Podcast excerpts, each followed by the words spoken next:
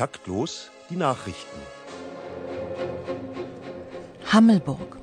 Die Vereinigung Freier Deutscher Festival- und Open-Air-Veranstalter hat bei der Bundesregierung einen Subventionsantrag in zweistelliger Milliardenhöhe eingereicht.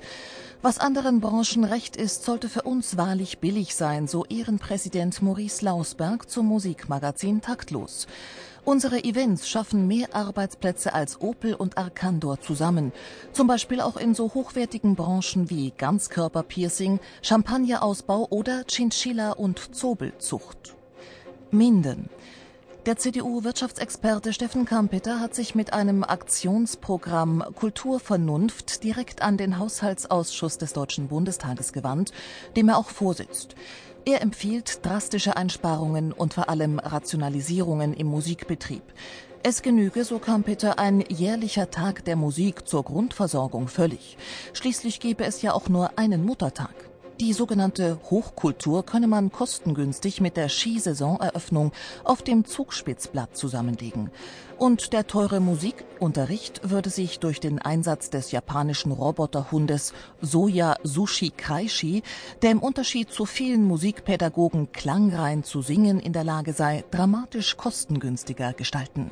Kostenpunkt pro Lehrkraft 900 Euro auf fünf Jahre Garantiezeit bei Wegfall aller Soziallasten. Auch die Entsorgung sei günstiger.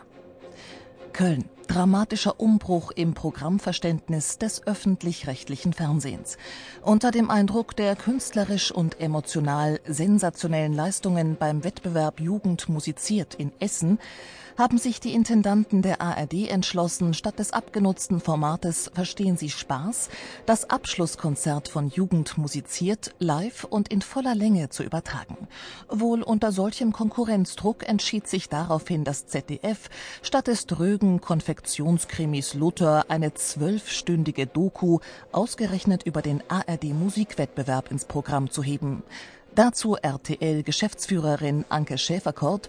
Die Fantasielosigkeit der Öffentlich-Rechtlichen grenzt an Unverschämtheit.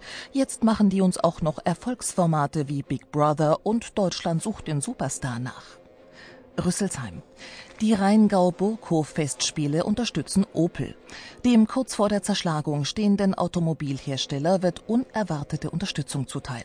Deshalb werden alle Veranstaltungen der Rheingau-Burghof-Festspiele zu Benefizveranstaltungen für den angeschlagenen Konzern deklariert.